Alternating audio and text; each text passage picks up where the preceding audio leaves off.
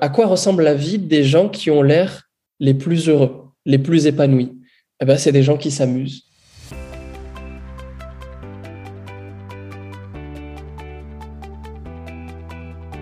Bienvenue dans ce nouvel épisode du podcast Le jeu de la vente destiné aux entrepreneurs ou aux commerciaux qui veulent booster leur chiffre d'affaires tout en s'amusant. Je suis ton hôte, Oureille, épouse, mère, femme d'affaires, conférencière et auteur du livre Le jeu de la vente, les six clés des entrepreneurs qui réussissent. Je souhaite que tu sois en pleine forme et que tu aies apprécié l'épisode précédent. Aujourd'hui, je suis ravie d'accueillir un nouvel invité inspirant dans mon podcast. Il s'agit de Anis Herbib.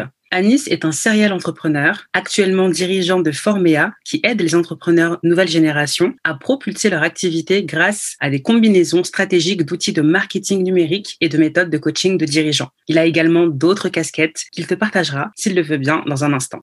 Mais avant de le laisser se présenter, j'aimerais te raconter brièvement comment on s'est rencontrés. J'ai rencontré Anis il y a maintenant deux ans et demi. J'ai rejoint à l'époque un programme qui s'appelait le consultant pour lancer mon activité. Et Anis était l'un des coachs du programme. J'ai bénéficié d'une séance de coaching individuelle avec lui. Et dès cette première expérience, j'ai ressenti sa passion pour l'humain, sa générosité, mais surtout sa bienveillance. Il a cru en moi, en mon projet et en mes capacités dès le départ. Et je me souviens, il m'a même dit une phrase, je ne me fais pas de soucis pour toi, tu vas aller très loin. Et à la suite de ça, j'ai continué à bénéficier de ces lumières lors des séances de coaching en groupe semaine après semaine. Et j'ai même eu l'occasion à un moment donné de pouvoir euh, closer pour lui lors d'un programme euh, qu'il lançait. Et j'ai également, à la suite de ça, pris un de ses accompagnements qui s'est même terminé avec une superbe immersion. J'ai eu la, chance d'aller euh, à Aix-en-Provence, de découvrir cette ville que je ne connaissais pas. Et honnêtement, c'était un superbe moment. Aujourd'hui, Anis est parmi nous pour tout simplement te partager ses lumières et t'aider, t'inspirer à encore plus accroître ton activité. Coucou Anis Salut Oreille, merci pour cette euh, magnifique introduction.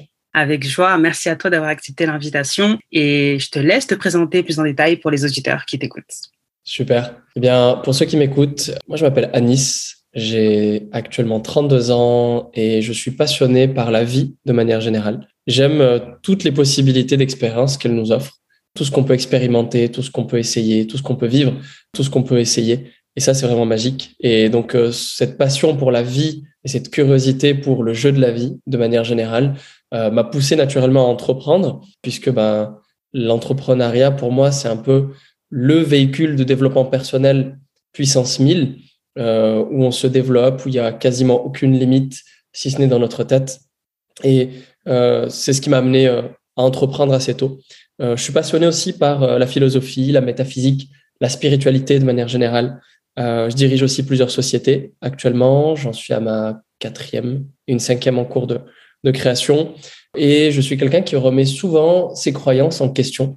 Et c'est quelque chose que je fais régulièrement, qui me définit pas mal, dans le sens où on pourra refaire un podcast dans un an. Il se peut que 70% de ce que je pense être vrai a été remis à jour euh, et euh, a été upgradé, on va dire. Donc voilà un peu pour euh, comment je pourrais m'introduire au mieux, plutôt par des choses que j'aime, au lieu de m'introduire par des choses qui m'identifient ou qui me déterminent. Mm-hmm. très, très intéressant. Effectivement, ça change des présentations peut-être un peu plus ordinaires où on se présente avec des casquettes. Et j'aime beaucoup ta manière, en tout cas, de t'être introduit et toutes les choses, en tout cas, par lesquelles tu es passionné j'ai bien aimé également le fait que tu mentionnes que la spiritualité, c'est quelque chose qui, voilà, qui te passionne, qui t'inspire. Et le fait également que tu te remettes en question, ça, c'est très intéressant que tu le mentionnes dès l'introduction parce que très peu de personnes, en tout cas, se remettent en question. c'est d'une puissance, le fait de remettre en question ses croyances, se remettre en question soi-même, non pas pour se déstabiliser ou pour manquer de confiance ou être perdu, mais justement pour vérifier nos fondations, continuer à construire sa vie sur des fondations de plus en plus solides. Et moi, en tout cas, c'est quelque chose que je fais assez naturellement et qui a ses avantages, attention, mais qui a aussi son côté euh, moins avantageux. Euh, notamment, ben, c'est compliqué pour moi-même de me définir dans le sens où j'ai l'impression que tous les deux ans, je suis une nouvelle personne, mais complète. Et euh, j'ai de nouveaux business, de nouveaux challenges, de nouvelles passions, de nouveaux centres d'intérêt. Et la difficulté de se remettre tout le temps en question et de reconstruire sans cesse, je dirais, c'est que là où certains pourraient profiter d'un effet cumulé visible, où ils sont euh, dans le même job ou le même business ou la même activité depuis dix ans et donc ils ont construit quelque chose, bah, moi de mon côté, j'ai l'impression de moins construire des choses visibles. Par contre, à chaque fois que je repose des nouvelles fondations, je fais x10 euh, de, des deux années précédentes. Donc c'est voilà, c'est particulier euh, comme manière de penser et de vivre.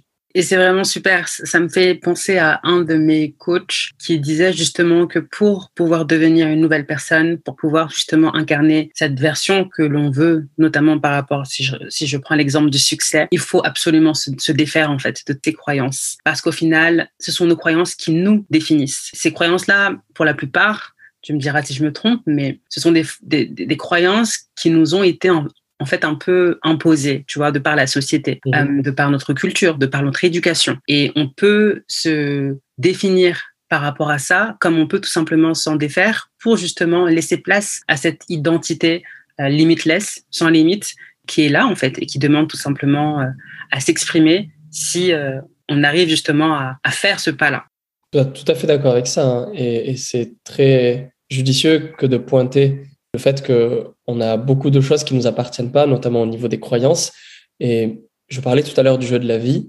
Dans ma manière de le voir, c'est non pas défaire toutes ces croyances, mais c'est choisir un peu plus en conscience ce que l'on veut croire, en fait. Et se dire, tiens, j'aimerais vivre ça. Quelle croyance euh, pourrait m'aider Qu'est-ce qui pourrait me ralentir? Donc, je vais choisir des nouvelles croyances de manière consciente ou un peu plus consciente. Maintenant, une chose dont je suis quasiment certain, donc là, je t'expose une de mes croyances, c'est qu'il est impossible de se défaire de toutes ces croyances, euh, puisque ça fait aussi partie des fondamentaux qui nous permettent de vivre cette réalité, d'expérimenter cette réalité. C'est, des choses, c'est, c'est les codes du programme en quelque sorte. Et là, l'idée, quand tu choisis tes croyances, c'est simplement de choisir quel code, en fait, euh, tu veux jouer quoi dans, dans ton game. Yes, je te rejoins sur le fait que c'est impossible de défaire toutes ces croyances. Par contre, quelque chose que j'aime bien dire, c'est c'est important d'identifier les croyances qui nous limitent. Et par contre, celles-ci s'en défaire pour les remplacer par des croyances qui vont nous aider à aller tout simplement à la prochaine étape. Yes, d'où l'importance de la remise en question qu'on venait d'introduire tout à l'heure. Tout à fait. Et j'aime beaucoup quand tu parles justement du, du jeu de la vie, parce que toi, cher auditeur qui m'écoute, tu sais que je considère effectivement la vie, enfin, le, pardon, la vente comme un jeu au-delà de considérer la vente comme un jeu, je considère l'entrepreneuriat comme un jeu, mais au-delà de considérer l'entrepreneuriat comme un jeu, je considère tout simplement cette vie comme un immense terrain de jeu. Et c'est très intéressant de ta part, en tout cas, Anis, de mettre également en lumière le fait que toi également, tu considères la vie comme un jeu. Et ce serait bien que tu dises à nos, à nos auditeurs pourquoi, selon toi, cette vie-là, on peut la considérer comme un jeu, ou en tout cas, qu'est-ce qui fait que tu la considères comme un jeu, toi? On va rentrer dans des questions euh, métaphysiques. À la base, je, précise que quand même, euh, et moi, on est entrepreneurs par nature. Donc, si on devait choisir une étiquette ou une casquette dominante, c'est quand même celle d'entrepreneur. Et accessoirement, j'ai fait aussi de business coaching et, de manière générale, à travers mes différents business, euh, la majorité d'entre eux sont destinés à aider des gens à mieux entreprendre. Donc, je suis quelqu'un de super terre à terre mon état d'esprit, ma personnalité qui est hyper cérébrale, hyper concrète, hyper factuelle, m'a naturellement poussé vers la réflexion sur la vie et le monde et la spiritualité, etc. Et je pense que plus on est terre à terre et plus on est spirituel, en fait. C'est un peu, ça peut paraître, paraître paradoxal, mais pour moi, ça va avec. Et ta question sur qu'est-ce qui fait que je considère la vie comme un jeu, c'est simplement que on n'a aucune certitude dans la vie et la seule certitude qu'on a, c'est que bah, un jour, notre véhicule physique euh, va disparaître. Et euh, la seule certitude qu'on a, c'est que on ne sait pas pourquoi on est là. En fait, c'est donc la seule certitude, c'est une incertitude. Et donc finalement, venir avec une incertitude sur Terre, c'est quelque chose qui n'est pas anodin. C'est quelque chose qui est assez particulier. Et dans ma croyance à moi, c'est quelque chose qui est choisi, qui est volontaire. Et cette espèce d'amnésie de ne pas savoir pourquoi on est là et où on va, fait que ça nous ouvre à toutes les possibilités. Et le fait de n'arriver avec aucune règle, mis à part celle bah, qu'il n'y a pas de règle, nous en trouve vers l'infinité des possibilités que nous offre la vie. Et les seuls repères dont on dispose sont les repères des gens qui ont vécu avant nous et des gens qui vivent autour de nous. Et donc, les règles que l'on se construit, c'est celles-ci. Donc ça, c'est un peu le postulat de départ. Il peut paraître un peu alambiqué, mais Mais, c'est un peu comme ça, moi, que je pose mes fondations. Donc, à partir de ce postulat, je me dis, si j'observe autour de moi deux choses. Premièrement, la nature, dont on fait partie. La nature est harmonieuse et ne se prend pas la tête. Tu vois? Et le deuxième point, c'est à quoi ressemble la vie des gens qui ont l'air les plus heureux, les plus épanouis? Eh ben, C'est des gens qui s'amusent. Que ce soit des gens qui s'amusent dans un emploi traditionnel, dans une vocation, dans un sport, dans une discipline euh, ou dans euh, le fait d'éduquer des enfants ou quoi que ce soit, le point commun de tous les gens heureux, ce sont des gens qui s'amusent dans ce qu'ils font, peu importe la chose qu'ils font, peu importe l'activité. Et à partir de là, je me suis dit, OK, si je prends l'exemple de ceux qui ont ce que je voudrais avoir, à savoir le bonheur ou la joie le plus souvent possible, bah, c'est des gens qui prennent les choses comme un jeu, comme un game, comme si en fait ce n'était qu'un training. Et à partir de ce moment-là où je regarde d'une part la nature et d'une part euh, les gens qui m'entourent, qui ont ce que je veux avoir, eh ben, je définis que le point commun entre les deux, c'est l'harmonie via le jeu, via l'amusement, via le plaisir. Et quelque part, c'est un peu naturel. Euh, si on écoute un peu, si on se centre sur son corps, on a cet indicateur de joie dont on dispose tous, qui est un GPS universel. Et l'indicateur de joie nous pousse à s'amuser. Et c'est ce que fait un enfant naturellement. Euh, j'ai la chance d'avoir euh, deux garçons merveilleux. Ils ont toujours le smile, même s'ils vivent des fois des choses pas faciles. Eh bien, ils passent leur temps à s'amuser et ils se prennent pas trop trop au sérieux, même quand ils font des choses sérieuses. Donc, sur ces exemples-là, ben, je pars du principe que la vie ne peut qu'être un jeu si on veut en tout cas suivre le chemin de moindre résistance, à savoir le chemin de la joie. J'adore. Honnêtement, je pourrais rebondir sur pas mal de points, mais je pense qu'on va s'éterniser si on commence.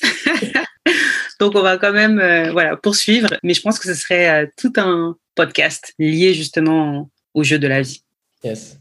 Sinon, dis-moi, Anis, d'où te vient cette passion pour, euh, pour la vie, pour les gens, pour le business?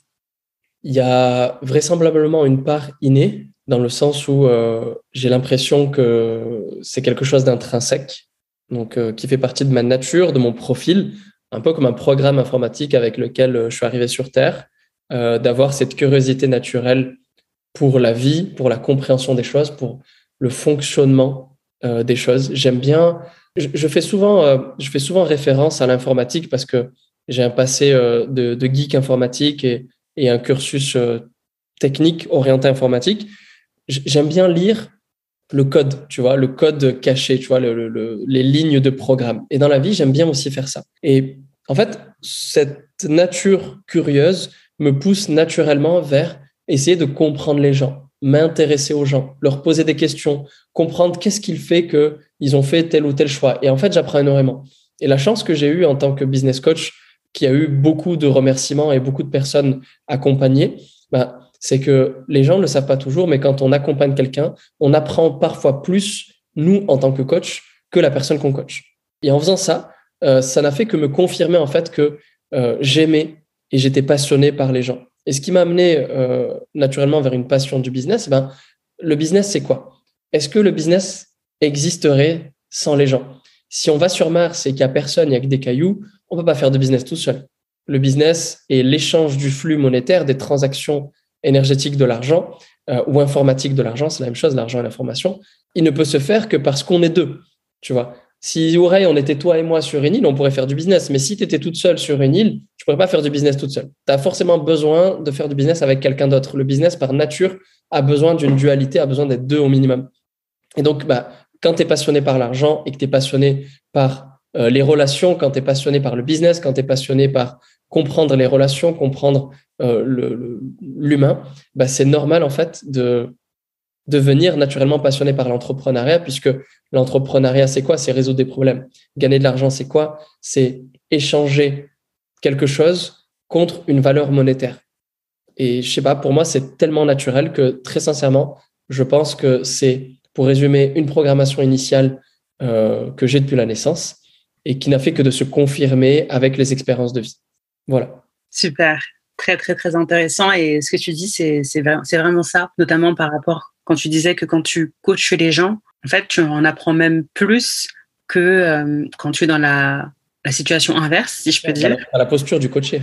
Voilà, dans la posture du coach, exactement. Et, ça, honnêtement, c'est fascinant. Moi, je sais que dans mon expérience euh, en tant que business developer notamment, j'ai appris énormément en faisant des appels avec des entreprises, en écoutant, en posant des questions, mais également aujourd'hui en tant que coach formatrice, quand je fais des appels avec des, des clients, soit des appels de prospection, même des séances de coaching, j'en apprends énormément sur, en fait, tout simplement l'être humain. Et je pense que c'est la meilleure pour moi, en tout cas, des, des écoles, hein, parce qu'on peut lire effectivement beaucoup de choses dans les livres, mais là, c'est du concret.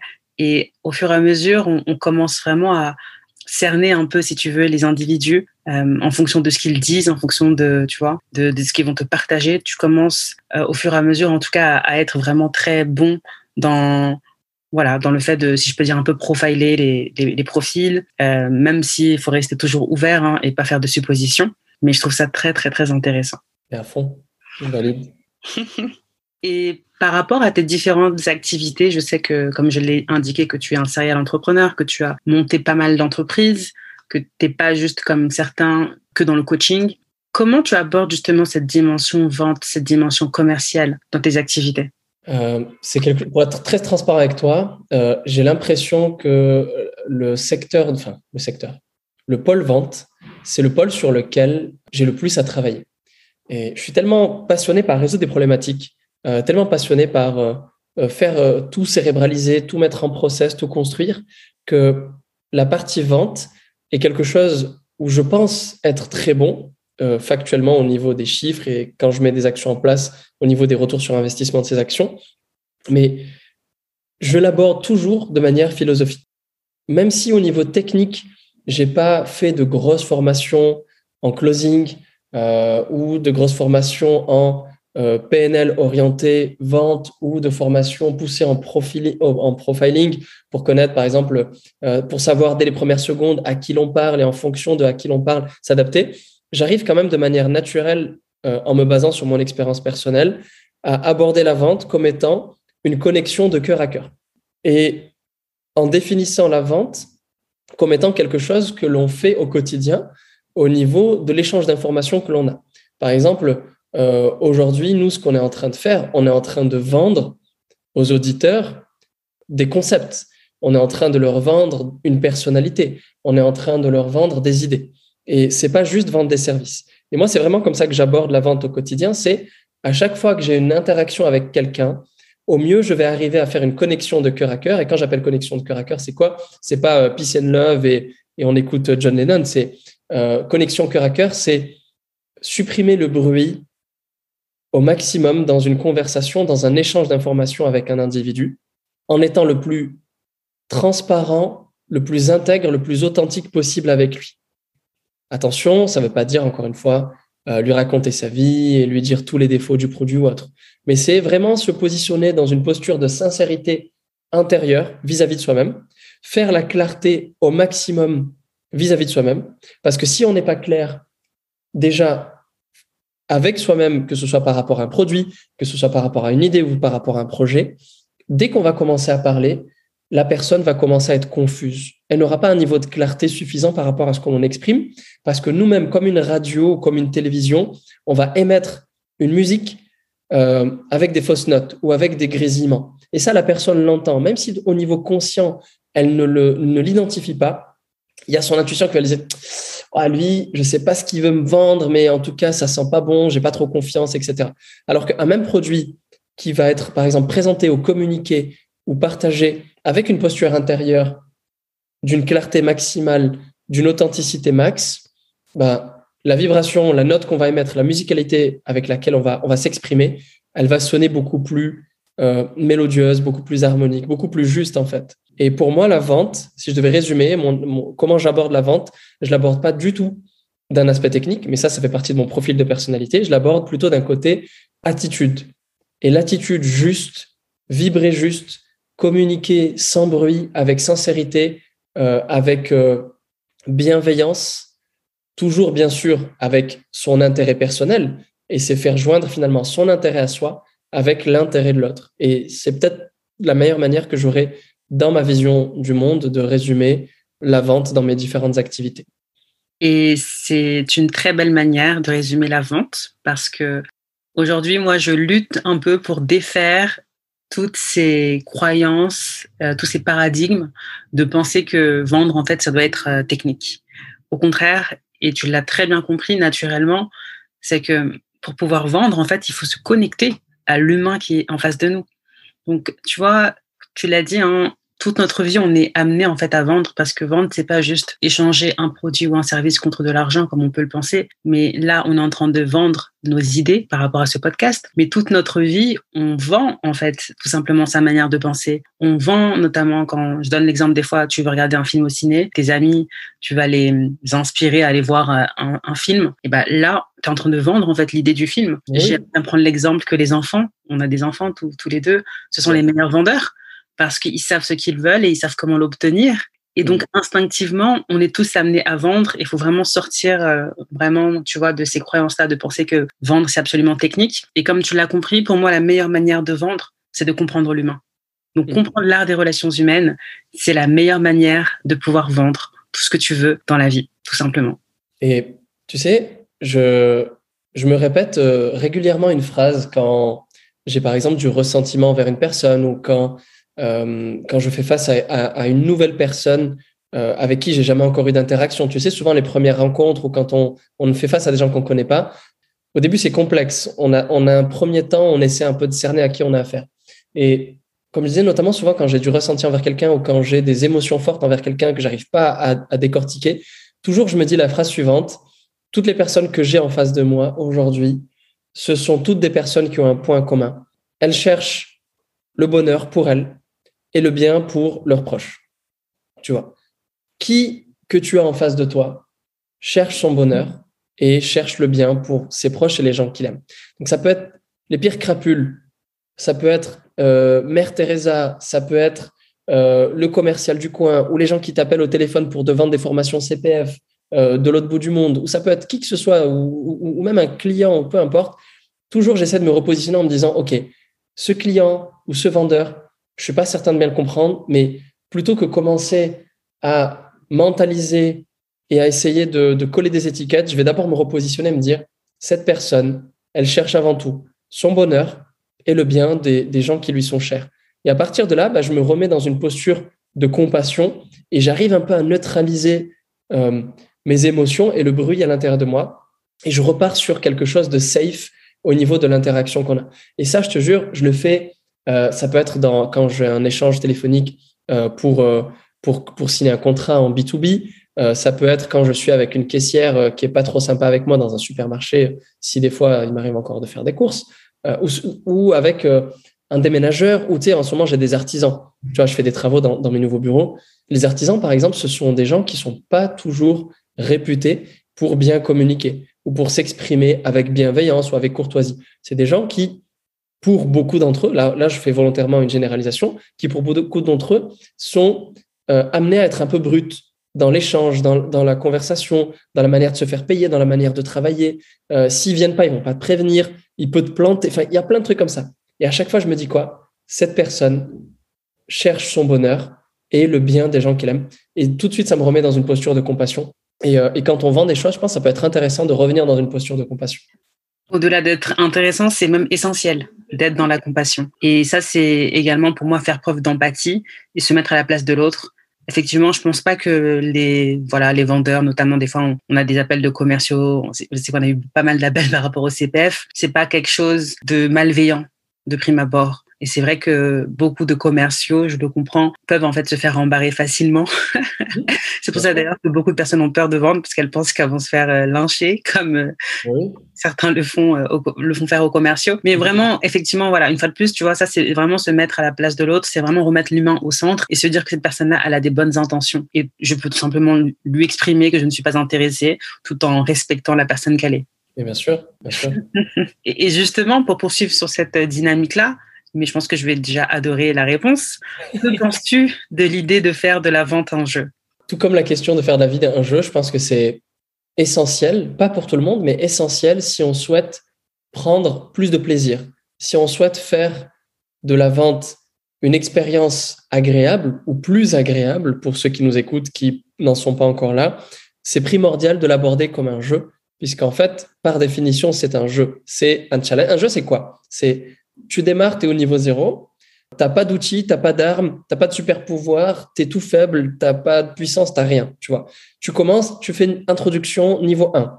Tu passes le niveau 1, tu as gagné de l'expérience, tu as gagné un peu d'argent, tu as gagné des super pouvoirs peut-être selon le jeu vidéo, et des outils, et des skills. Ensuite, niveau 2, niveau 3. Et, et, la vente, c'est un peu ça, tu vois. Avant de pouvoir vendre un truc à Warren Buffett, le big boss du système financier, bah, tu vas devoir peut-être vendre à ta boulangère, niveau, niveau 1, au niveau des capacités financières, et puis tu vas grimper progressivement jusqu'à arriver à vendre à des grands groupes. Bah, c'est un peu ça, je pense, euh, la vente. Et si encore une fois, je te donne un peu une réponse similaire à ce que je te disais sur si tu observes la nature, puisqu'on fait partie de la nature et comment elle évolue, j'ai jamais vu un lion prendre la tête sur comment, quelle technique, je vais réviser mes cours pour apprendre à chasser la gazelle, tu vois. Euh, j'ai jamais vu un arbre se prendre la tête non plus sur oh là là, comment je vais pousser, putain, c'est trop relou, cet été, euh, il fait trop chaud, je sais pas comment je vais aller puiser de l'eau. Non, euh, le lion, si tu l'observes, il apprend en jouant. Les, les, bébés lions, les lionceaux, ils apprennent à chasser euh, en s'amusant entre eux, en faisant semblant. Et je pense qu'en s'entraînant et en jouant, on arriverait beaucoup à apprendre beaucoup plus de choses. Et je crois que c'est euh, Idriss Aberkan euh, qui, qui, vulgarise très bien ça, parmi d'autres gens qui parlent de neurosciences, et qui explique qu'il y a une substance qui est produite dans le cerveau. Alors, ne m'en voulez pas si le mot n'est pas exact, mais il me semble que c'est la myaline ou la nialine, je sais plus. Il y a une substance qui est produite et qui fait que les connexions neuronales se font beaucoup mieux et les chemins neuronaux se construisent beaucoup plus facilement lorsqu'on prend du plaisir en faisant une action et notamment lorsqu'on joue. Et c'est pour ça que tu as euh, le challenge du, du, siècle qui arrive au niveau de l'éducation, c'est comment on peut apprendre en s'amusant et c'est ce qui permet d'apprendre beaucoup plus vite. Yes, je pense que tout est dit. et ça rejoint parfaitement ma philosophie par rapport au fait de faire de la vente un jeu. En tout cas, merci. Je vois qu'on est vraiment aligné sur ce point-là et ça fait plaisir. Avec plaisir. Et euh, je suis certain que je vais apprendre énormément de choses là en, lisant ton livre que j'ai commandé, qui est sur mon bureau au moment où je te parle. J'ai pas voulu le commencer ou faire la lecture rapide avant notre interview parce que je voulais pas, euh, comment dire, tu sais, tu as toujours cette, cette appréhension de te, de te faire imprégner par des idées nouvelles. Et je voulais vraiment arriver dans ce podcast en mode Anis, sans influence, euh, de nouvelles méthodes ou de, de, nouvelles expériences autour de la vente et, et, de la persuasion. Super. Bah écoute, merci. Merci à toi déjà pour ta confiance et hâte d'avoir ton retour à la suite de cette lecture.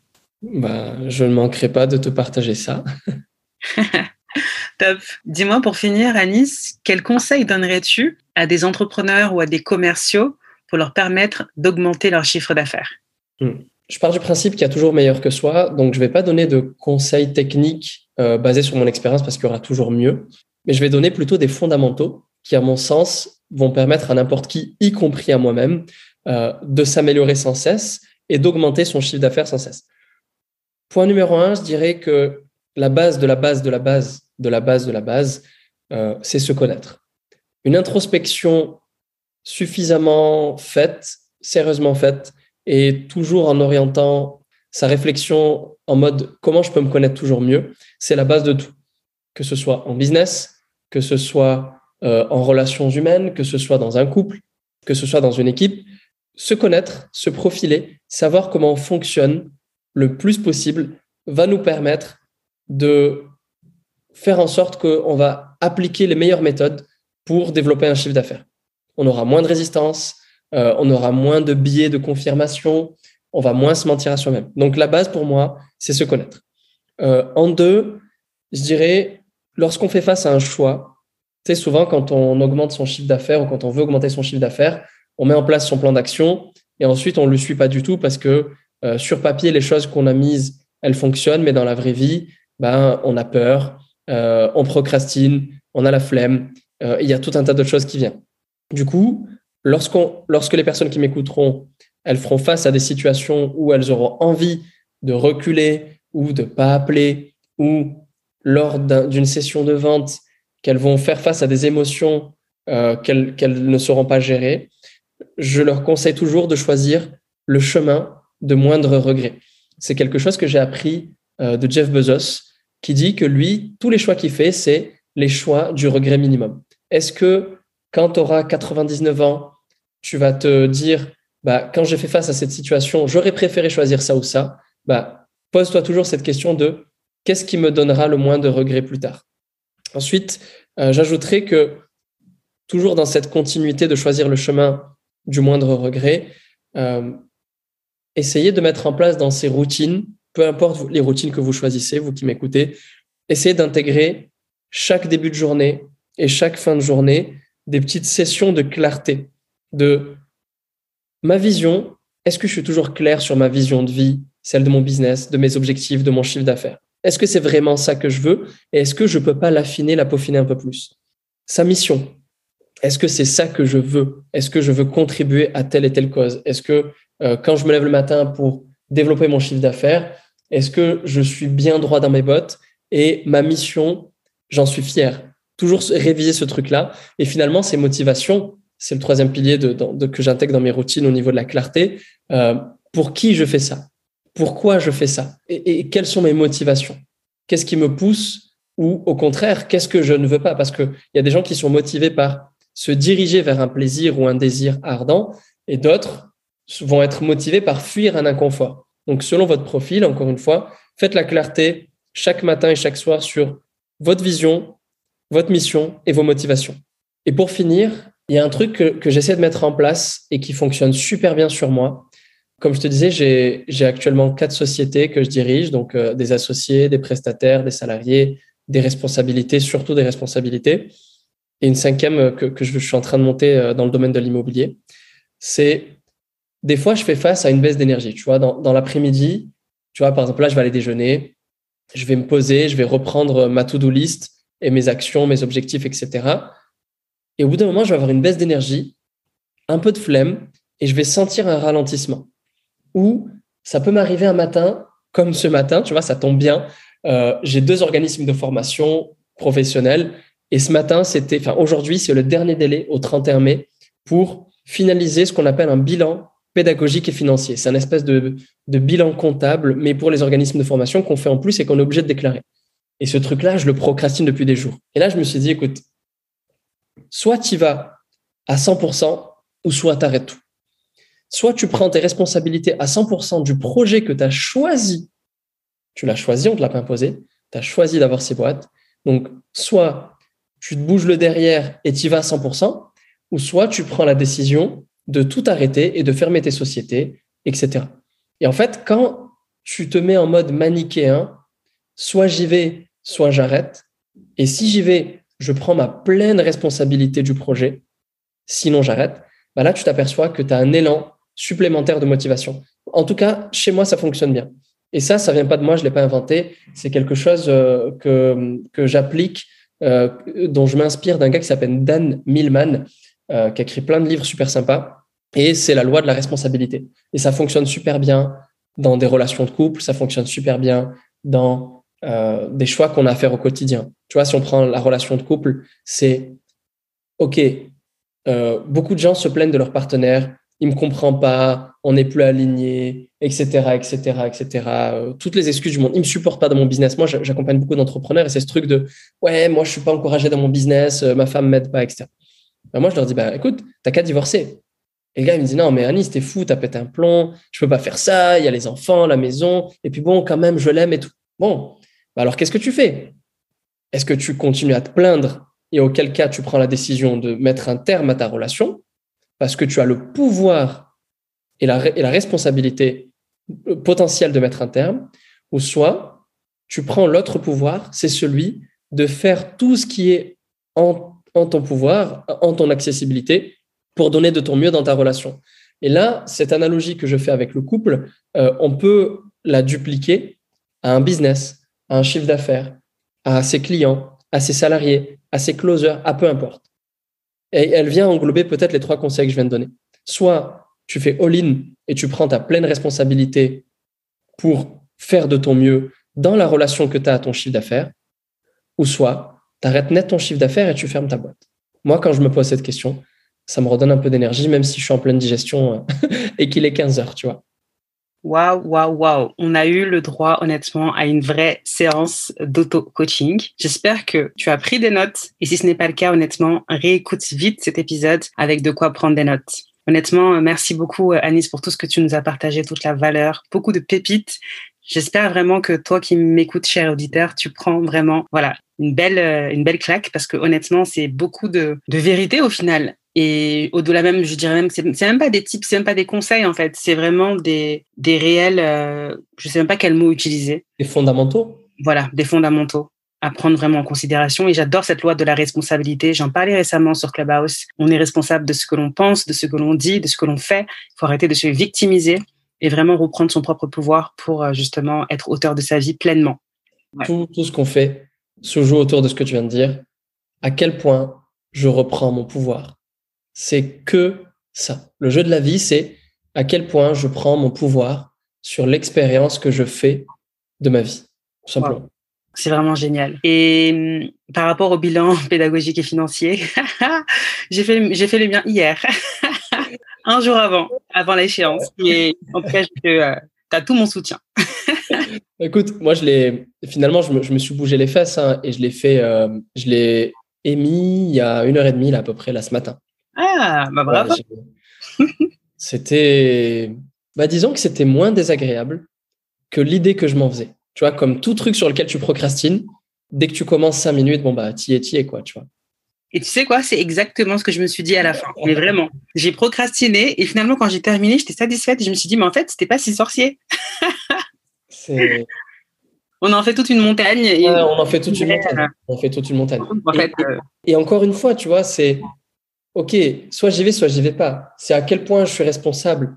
Et finalement, quand tu te rends compte que comme tu as dit, tu as été satisfaite, donc finalement, tu as reçu un shot de dopamine euh, lorsque tu l'as clôturé, tu as pris du plaisir, ben en fait, on peut se rendre compte que finalement, tout est comme ça. Les choses euh, envers lesquelles on retrouve de la résistance, une fois que cette résistance est dépassée, il y a de la dopamine qui est libérée et on prend du plaisir et on associe finalement du plaisir à quelque chose. Et c'est là où en fait le jeu devient un jeu.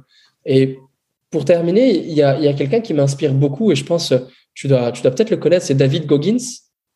Euh, pour ceux qui écoutent, ils iront googler. C'est un gars qui a pour mission de vie presque euh, de surmonter les trucs les plus difficiles qui peuvent être surmontables. Alors lui, c'est au niveau physique. Donc tous les ultramarathons, je crois qu'il en a fait 60. Euh, il a été, euh, je sais pas combien de fois, nommé l'homme le plus résistant du monde, alors qu'à la base, il faisait 135 kilos. Il était en surpoids euh, au bout de sa vie. Enfin, tout, tout, rien n'allait. Et il a fini par être intégré chez les Navy Seals. Il a passé euh, les épreuves les plus difficiles de la planète, toutes catégories confondues au niveau des, euh, au niveau des, comment dire, des unités d'élite dans tous les pays, etc., etc. Et en fait, il s'est, il est parti d'un truc, d'une expérience, un peu comme ce qu'on vient de faire toi et moi avec le bilan de compétences, mais puissance 1 million, tu vois. Il s'est dit, non mais attends, là, je viens de réussir un truc que jamais j'aurais pensé possible et qui m'effrayait. Et si dorénavant, toutes les choses qui m'effrayent et qui font partie de mon chemin vers la réussite, si j'arrivais à me nourrir de la peur et de la résistance et de la douleur, je deviendrais invincible. Et il, il fait que ça du soir au matin. Bon, il a créé un livre best-seller, etc., etc. Vous irez googler et je le trouve ultra, ultra inspirant. Donc, quand des fois je me plains, parce que je suis un être humain et je me plains plus que ce que j'aimerais, je vais faire un tour sur David Goggins, une petite vidéo de trois minutes où je regarde lui ce qu'il a fait et je me dis, OK, Anis, bouge-toi les fesses. Ce que tu fais, c'est du pipi de chat. Arrête de te plaindre et, euh, et retrousse-toi les manches, quoi. Et ça me, ça me rebooste. Voilà, on va terminer sur ça. Génial. Bah écoute, en tout cas, merci beaucoup, Anis. Juste pour finir, dis-nous où est-ce qu'on peut te retrouver si on veut suivre tes actualités ou prendre contact avec toi. Me retrouver et suivre mes actualités, ce sera principalement sur Instagram. Alors sur Instagram, c'est juste Anis, donc c'est euh, le arrobase a-N-I-2-S-E. C'est que ça, mon Instagram, que mon prénom. Et euh, me contacter, alors ça peut être aussi sur Insta ou alors euh, sur LinkedIn, Anis Herbib, R apostrophe B-I-B-E. Et puis, euh, si certains d'entre vous souhaitent me faire un message, échanger ou partager, c'est avec le plus grand des plaisirs que qu'on peut faire ça. Voilà. Super, je mettrai tout ça dans la description de cet épisode. Un grand merci Anis pour ta disponibilité, pour ta générosité et pour toutes tes lumières. Merci à toi, merci à toutes les personnes qui nous écoutent, bah, parce que sans eux, on ne pourrait pas faire tout ça. Et euh, je vous dis à très vite. Yes, à très vite. Super. On arrive à la fin de cet épisode de podcast. J'espère que tu auras apprécié car Anis nous a livré vraiment beaucoup de belles pépites. Je te donne rendez-vous au prochain épisode. D'ici là, porte-toi bien et souviens-toi de mon credo, pas de business sans vente. Merci.